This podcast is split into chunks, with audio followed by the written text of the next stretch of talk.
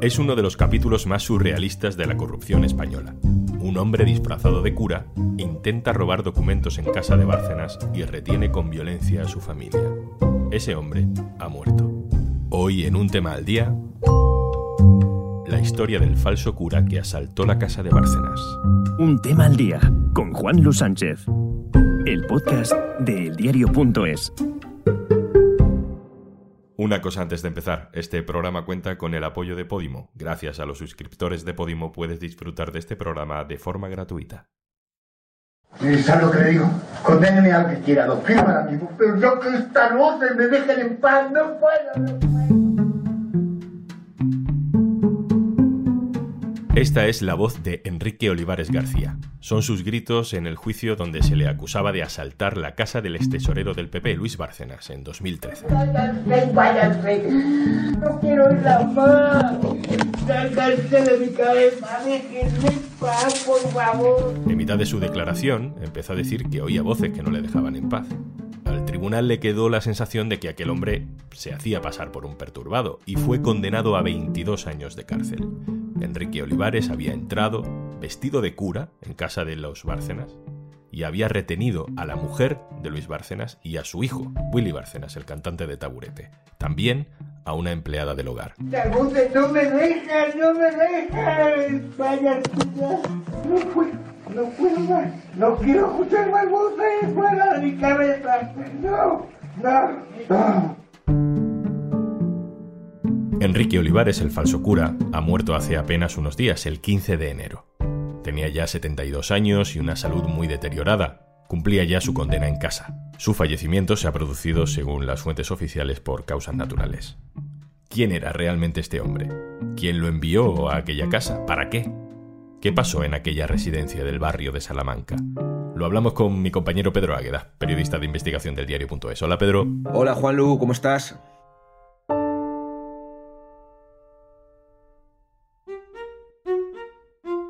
Recuérdanos qué pasó aquel día, 23 de octubre de 2013. En la vivienda que, que, tiene la familia Bárcenas en el distrito de Salamanca estaban Rosalía Iglesias, la esposa del tesorero, su hijo Guillermo Bárcenas y la empleada del hogar. Serían como alrededor de las 4 menos cuarto cuando sonó el telefonillo y lo cogió la empleada. Un señor que decía venir de parte del obispado y ser sacerdote quería entrevistarse con Rosalía Iglesias porque decía que había interés en que completara unos formularios porque su marido podía salir de la cárcel. Así que la empleada del hogar se lo comunicó a Rosalía Iglesias y accedieron a que el hombre entrara en el edificio. Subió al piso, Rosalía primero le atendió en la puerta, pero luego, debido a lo que le expuso y el interés para salir de la cárcel de su marido, pues le hizo pasar a la sala de estar. Llamó a, a, Guillermo Bárcenas, que estaba en una habitación, y se reunieron los tres. Enrique García Olivares iba vestido con un alzacuellos, portaba un maletín, y empezaron a entablar una conversación, pues sobre cuestiones genéricas y luego otras más concretas sobre la situación de Bárcenas. Pasados unos 20 minutos de esa charla intrascendente, Enrique García Olivares dijo que iba a abrir su maletín porque tenía acidez de estómago y se iba a tomar una pastilla. En ese momento tomó un revólver, apuntó a la familia, dijo se acabó el teatro y procedió a inmovilizarlos. A la empleada del hogar, a la que se requirió, y a Guillermo Bárcenas les ató las bridas a la espalda y los colocó en el suelo. A Rosalía Iglesias le ató también las manos, pero la necesitaba operativa para que le entregara lo que él había venido a buscar. ¿Y qué es lo que había venido a buscar? Pues según él, los pendrive que acabarían, entre comillas, con el gobierno de la nación. Apuntaba muy de cerca a todos los presentes y estaba visiblemente enfadado. Rosalía Iglesias le hizo en principio frente verbalmente y Willy Bárcenas se empeñaba en pedirle que por favor no les apuntara y en intentar tranquilizar a su madre. Vamos a escuchar también a Willy Bárcenas que contaba su experiencia en primera persona en el programa del hormiguero. Buscar, ¿no? Porque no podía, pero empieza él a abrir cajones y ¿dónde está? ¿Dónde está? ¿Dónde está? Entonces ya se pone muy agresivo, apunta a mi madre como a, sí, como a dos metros más o menos y dice, tienes dos minutos para darme lo que te pido o le pego un tiro ahora mismo.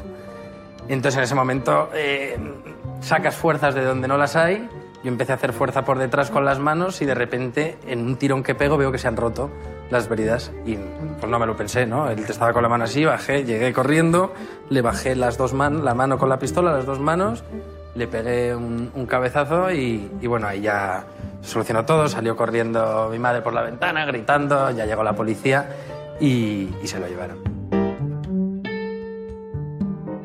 Eh, ese forcejeo se mantenía cuando irrumpió en la casa un personaje que seguro todos conocéis porque es una de las claves de la Operación Kitchen. Sergio Ríos Esgueva, el chofer que trabajaba, bueno, de una forma un tanto informal para la familia Bárcenas y que lo que no sabían entonces ellos es que estaba haciendo de topo para la brigada política del caso Kitchen.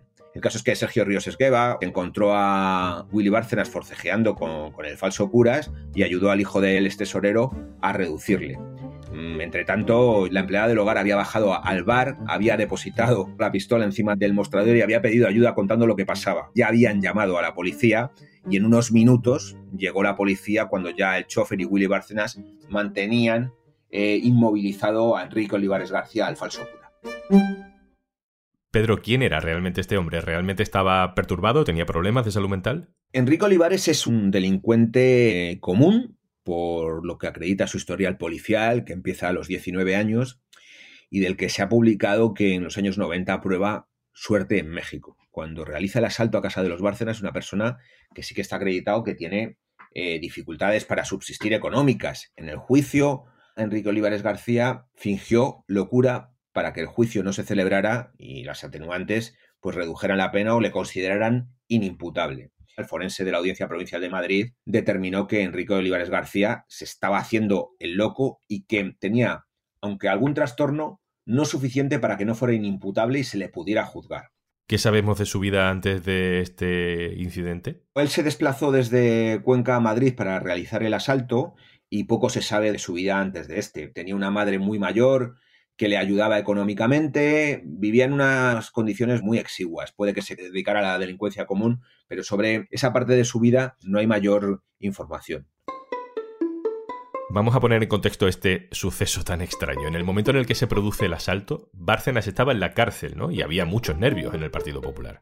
Bárcenas estaba en prisión provisional desde finales de junio porque el juez Ruth le había enviado allí por las pruebas que había de su participación en el caso Gürtel y en su pieza separada de la caja B. En ese contexto, el Partido Popular se estaba enfrentando y el gobierno, porque el Partido Popular estaba en el gobierno en aquel momento, al caso de corrupción más grave eh, de su historia, que, bueno, como hemos sabido, después de ocho años ha acabado en sentencia.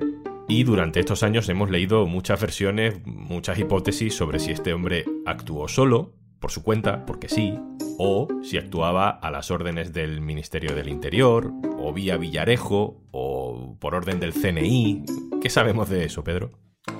Enrique Olivares García fue condenado a 22 años de cárcel por secuestro y otros delitos en una sentencia en la que no se aludía en absoluto a, una operación encubierta. Tenemos que tener en cuenta que esto pasó en octubre de 2013, en 2014 fue condenado por la audiencia provincial y seis meses después ya el Tribunal Supremo había ratificado esa condena.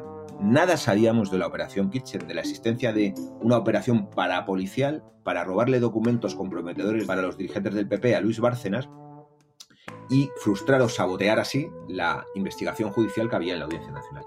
¿Qué ocurrió con Enrique Olivares García? ¿Actuó solo? ¿Es una persona que, que sufre un trastorno acreditado por los médicos?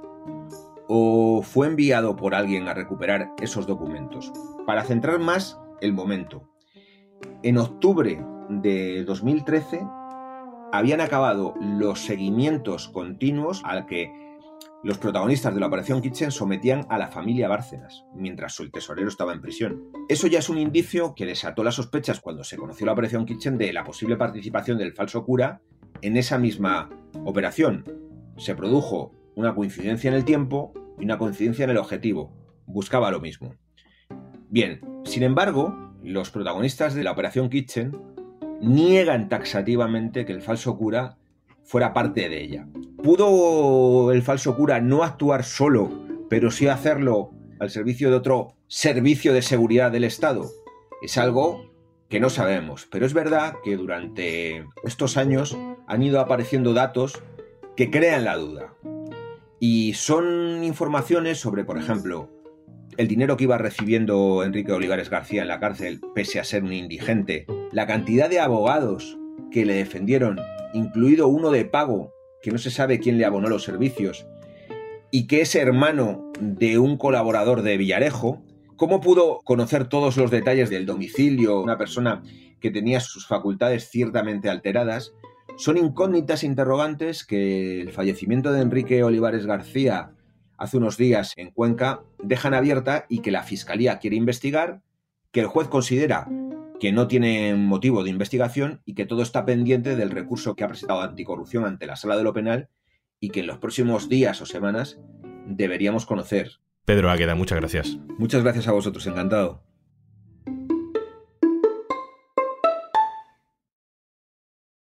Y antes de marcharnos... Hola, perdona que te interrumpa, pero te voy a contar algo que te va a interesar como oyente de podcast. Seguro que estás disfrutando de Un tema al día, que ha contado con la colaboración de Podimo, la plataforma de podcast y audiolibros con el mayor catálogo de contenido en audio en español. Por ser oyente de este podcast, te ofrecemos 60 días de suscripción gratuita a Podimo para que descubras más de 3.000 podcasts originales y más de 2.500 audiolibros en español. Entra en podimo.es barra al día y date de alta de forma totalmente gratuita.